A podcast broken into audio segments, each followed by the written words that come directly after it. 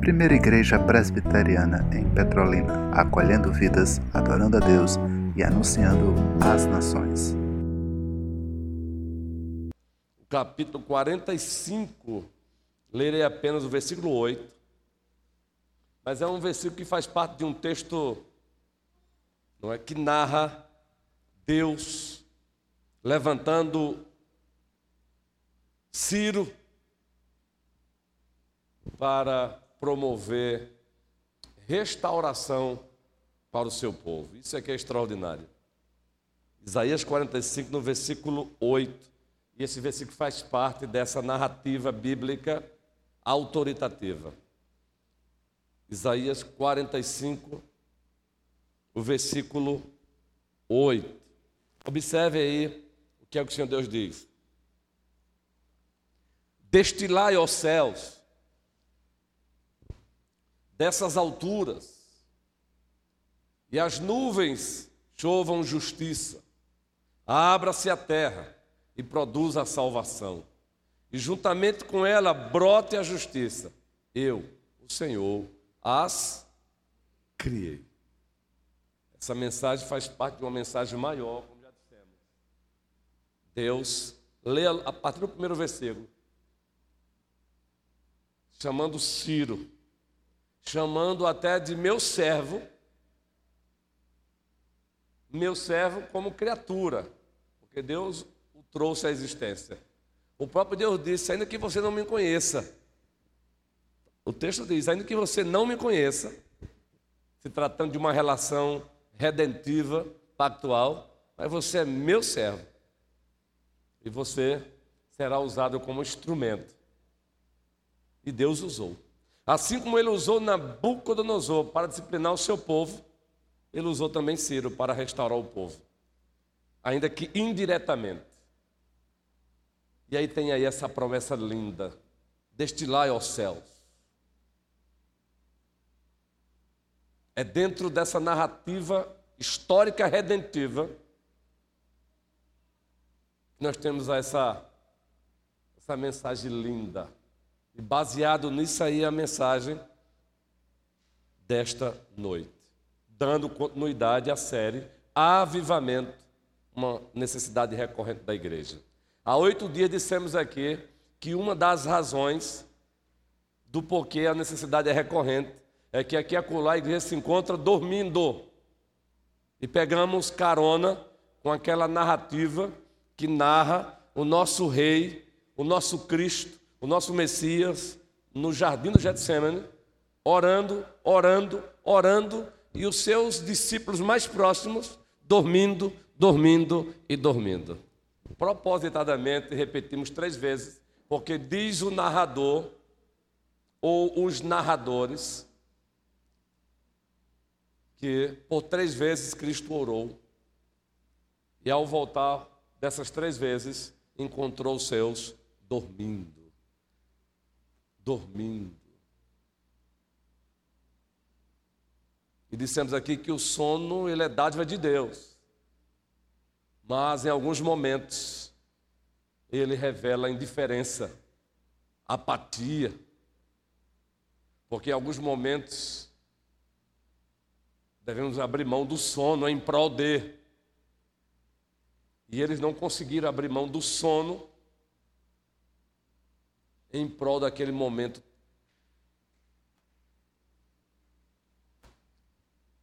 tão importante. Momento que envolveu céu e inferno para nós. O momento que estava se aproximando, Cristo beberia o cálice da ira de Deus. Gente, nós não temos palavra para descrever isso. E ele, como o segundo Adão, o Messias, o Cristo, o descendente de Davi, o filho de Abraão, ele convida os seus para orar com ele. Então, por isso que a igreja precisa de avivamento recorrentemente, porque aqui é colar, a semelhança de Pedro, Tiago e João, nos encontramos espiritualmente sonolentos.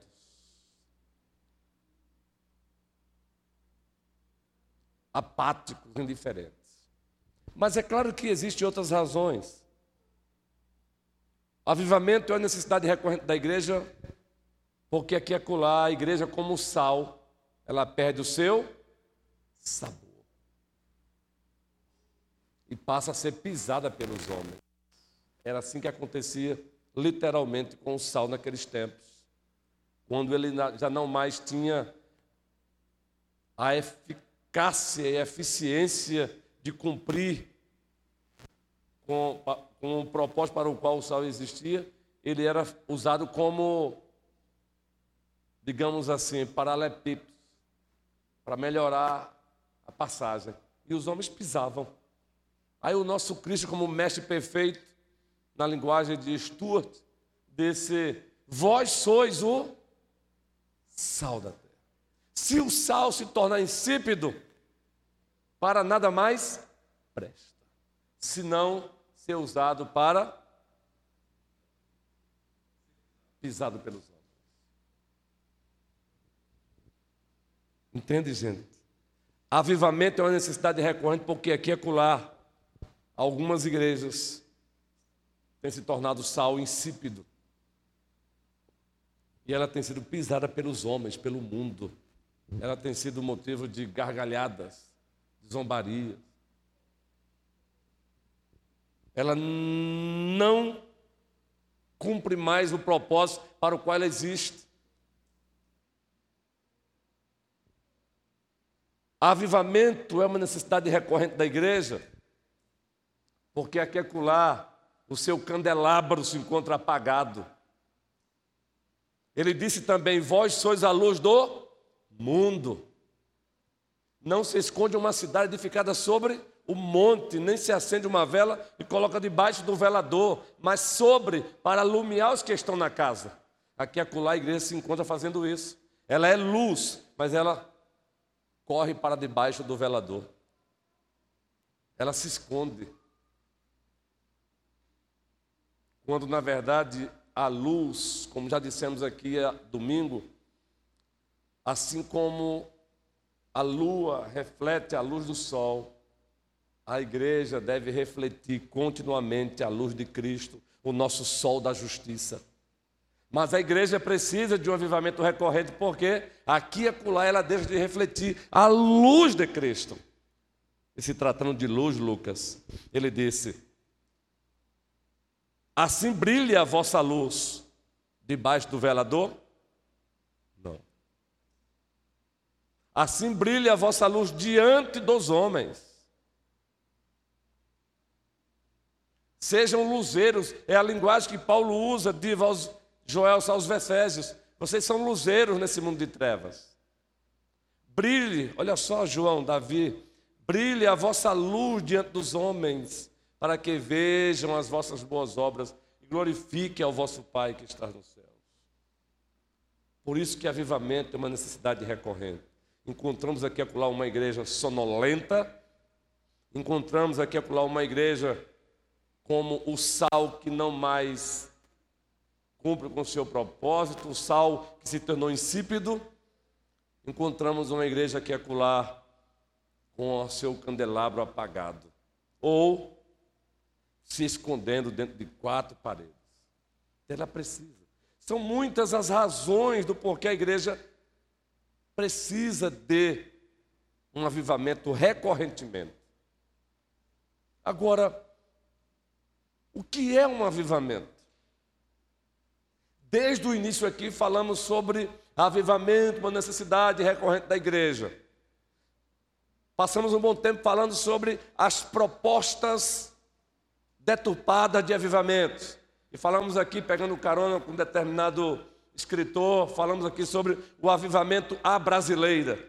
Tomemos cuidado com o avivamento à brasileira. E ainda que resumidamente ele foi aqui descrito. Que avivamento à brasileira é essa? É esse. Quem acompanhou lembra. E aí passamos também alguns períodos aí pouco período falando sobre do porquê o avivamento é uma necessidade recorrente.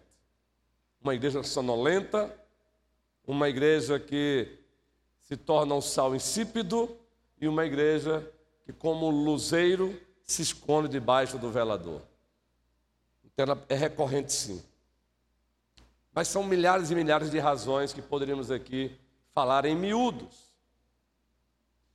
Mas como temos que ser estrategistas, temos que sempre gerar um gostinho de quero mais, e outros temas serão é, trabalhados aqui, de certa forma existe uma interdisciplinaridade.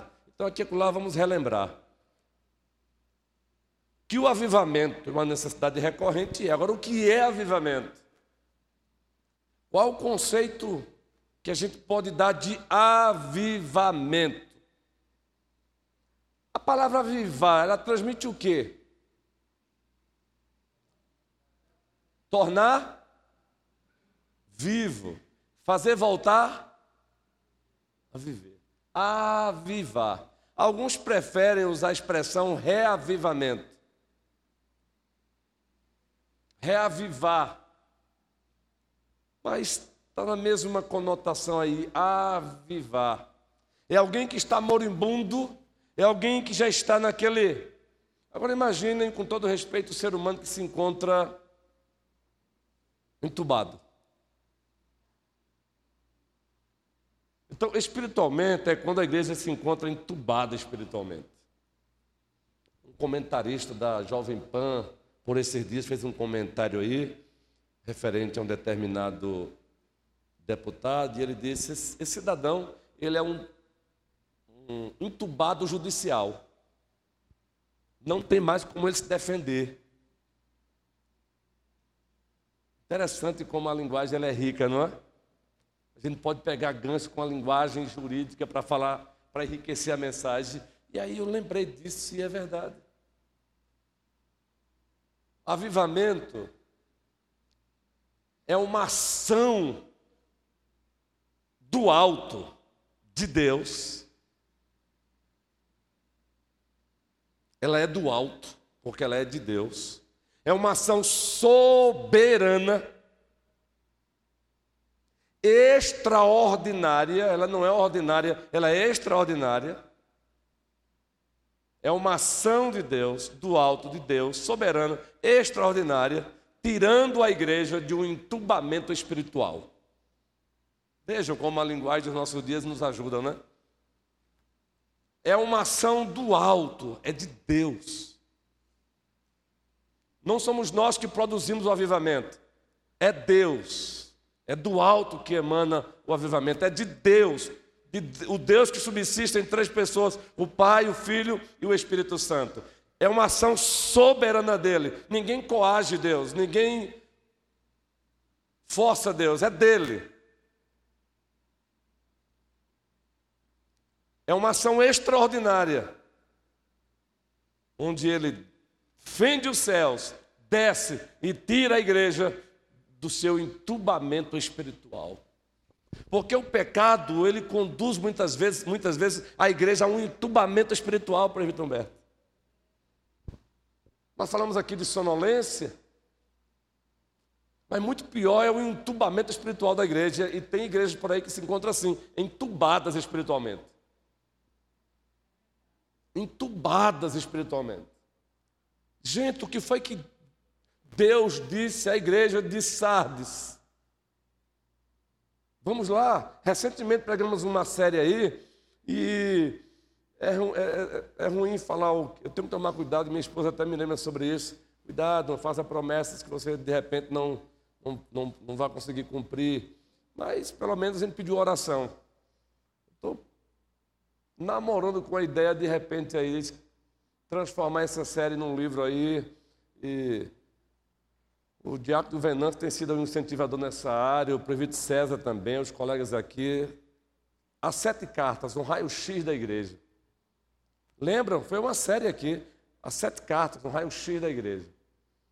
E quando pregamos a igreja de Sardes, tem lá uma notazinha lá, Ilka, do Diácono Luciano, que é forte. Como é que Cristo descreve aquela igreja, presbítero do Aldo? Memória boa, homem aí, viu? Tu tens e está morta, entubada. Para pegar uma linguagem. Gente, a palavra intubação era até boa, porque Muitos passaram por esse processo nos anos 2020 e 2021, hein? Alguns saíram, e por isso falamos com muito respeito aqui, outros não conseguiram sair. Mas assim é a igreja. Aqui a palavra se encontra assim. Você só tem fama de que vive, mas você está Você está entubada. Permita-me essa linguagem, soberano Senhor. Então, avivamento é isso. É uma ação que parte do Pai, no Filho Jesus Cristo, pelo Espírito Santo, tirando a igreja de um estado de entubamento espiritual, fazendo-a viver na sua normalidade. Fazendo-a viver novamente na sua normalidade. É trazer a igreja para a sua normalidade. A igreja não era para a igreja depender, não era para a igreja. Deus não projetou a igreja para viver de avivamento. Entenda.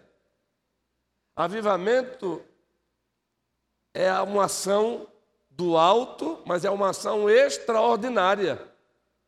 Mas como a igreja, na sua caminhada, por conta dos seus muitos pecados, ela acaba entrando num estado de intubação espiritual, aí o dono dela tem que soprar sobre ela.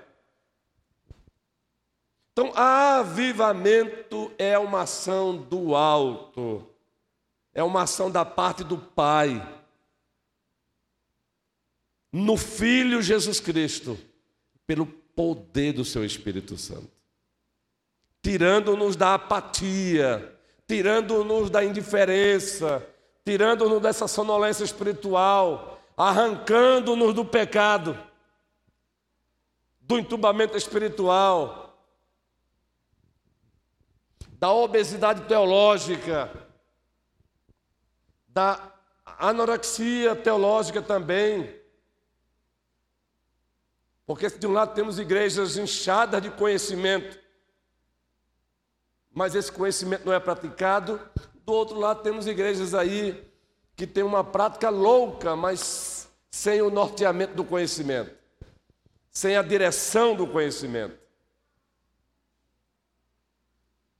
Então, o avivamento é isso. Nós precisamos sim, recorrentemente, desse, dessa ação do alto ação da parte do Pai no Filho pelo Espírito Santo. Aqui, por exemplo, o caso do rei Ciro, ele se enquadra no avivamento de Deus.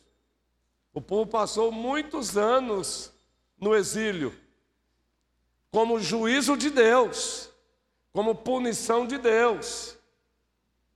Mas o mesmo Deus que derrama juízo disciplinador sobre o seu povo é o mesmo Deus que na hora certa também aviva o seu povo, restaura o seu povo, tira o seu povo de um estado de intubação espiritual. Entendeu, Arthur?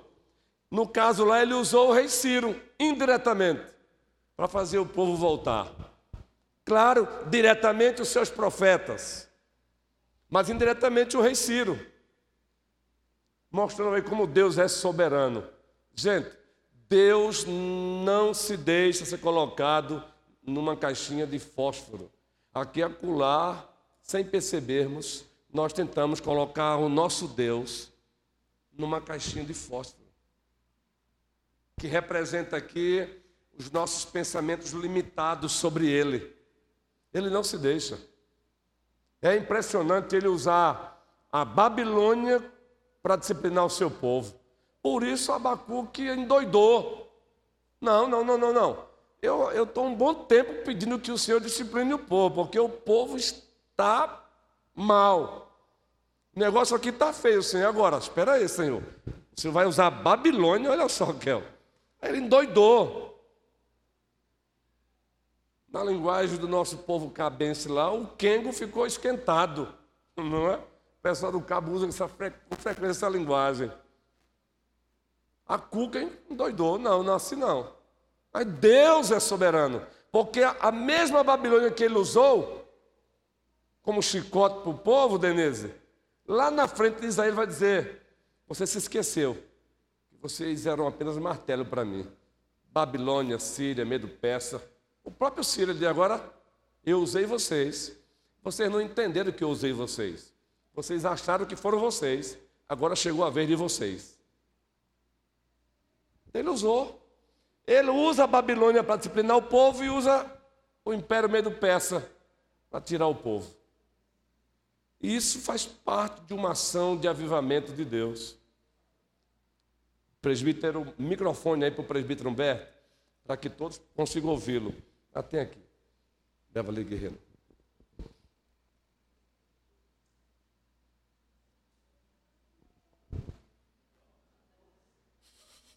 Tu tá querendo, tu tá querendo andar? Desculpa aí.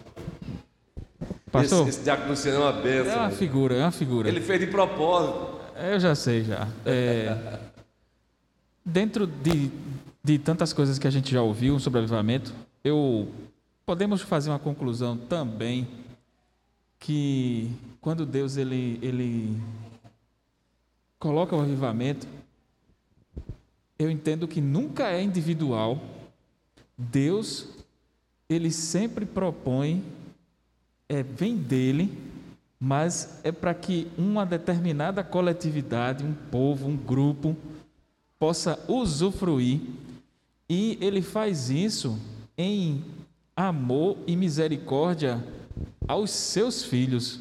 Isso. Então eu posso entender que um, um avivamento ele nunca é individual, ele sempre é coletivo e ele sempre vem da parte de Deus por amor aos seus filhos. Não sei se está dentro da, da, da linha correta, né, o que eu falei, mas eu entendo dessa forma que quando Deus ele quer agir, ele age segundo o seu, a sua misericórdia para conosco e é em, em uma forma coletiva. Então eu não acredito em avivamento individual. Eu acredito que Deus ele age assim, quando ele quer, por amor aos seus filhos amados e várias outras pessoas usufruem dessa bênção chamada avivamento. Então, o que cabe a nós é permanecermos fiéis e, que, e com certeza o Senhor poderá fazer algo, algo extraordinário na nossa vida porque Ele é misericordioso. Isso. Verdade. Estou sorrindo aqui porque os dois, os dois estão aqui olhando um para o outro. Beleza? É, guerreiro, é isso mesmo. Agora, pode, Deus pode iniciar um avivamento a partir de uma pessoa, mas nunca é. Era isso que eu ia comentar, pastor. Você estava falando para ele. Ótimo, guerreiro. Mas comente, pode comentar, guerreiro. Não, eu, ele tava, eu estava raciocinando no que ele estava falando, né? Ah, o fato de é, ser no coletivo, mas em geral a ação ela é como se fosse funilar, invertido, né? A partir do uso de alguns para espalhar todos. Isso, mas sempre voltado para o povo. O coletivo. Coletivo. Concordamos. Inclusive, nas as próximas mensagens, vamos tratar das características de um verdadeiro avivamento. E quando formos tratar, e quando tratarmos desse assunto, vai passar por aí. Porque o nosso Deus também ele não é um Deus assim, de uma uniformidade. Só é avivamento se for assim. Às vezes ele começou através de um grupo de estudos, às vezes por um homem só, mas nunca ficou num homem só. Sempre avisando isso. E sempre avisando o seu povo. E outra coisa, amor pelo seu próprio nome amor pelo seu povo. Vamos trabalhar as características. O que queremos nesta noite, boa a tua fala, Prefeito Humberto, o complemento do, do, do Diácono Luciano, Clécio aí, indiretamente deu para conseguir ouvir falando. O que precisamos relembrar é o seguinte: avivamento é uma ação do alto, é de Deus, é soberana, é extraordinária, tirando o seu povo de uma intubação espiritual provocada pelo pecado. Porque não acontece intubação espiritual se não for pelo pecado que a igreja comete. Pecado, pecado, a semelhança de Sardes. E quando falamos pecado aqui, gente, por favor, entenda. Entenda. Quando falar, entrarmos nas características do avivamento, vou logo adiantando aqui um dos, um, uma delas. Sabe por que, que aqui é a igreja se encontra entubada espiritualmente? Porque ela comete um pecado grave. Quando a gente fala em pecado hoje, a gente só pensa em pecados sexuais. Pecados sexuais também são pecados, mas, meus irmãos, tem pecados tanto graves, tanto quanto os pecados sociais, até muito mais graves. Não existe para menos, é para mais. Gravidade de pecado para Deus não é para menos, é para mais. os nossos catecismos dizem que todo pecado para Deus é odioso. Mas aí o mesmo catecismo, baseado na Bíblia, nossos pais reformados disseram, mas existem pecados que são muito mais odiosos ainda. Entenderam que não é para baixo, é para cima? Não é para menos, é para mais. As pessoas se assustam com essa linguagem porque imaginam assim: ah, então existe pecadinho e pecadão para Deus? Não. Pecado é pecado, mas quando ele vai tratar, Todo pecado, observe a linguagem, todo pecado é odioso para Deus. Ponto. Agora, existem pecados que é muito mais. Irmãos, pode até assustar, mas até no inferno haverá graus de penalidade. Inferno é inferno, mas ainda assim haverá grau de penalidade. Fica aí quando a gente estudar Apocalipse. Eu estou aí pensando numa série no futuro em Apocalipse, domingo à noite a graus, presbítero Adualdo. Então vejam, queridos, que eu, sabe um pecado gravíssimo quando o microfone chega lá? É quando a igreja deixa de amar o doador para amar a doação.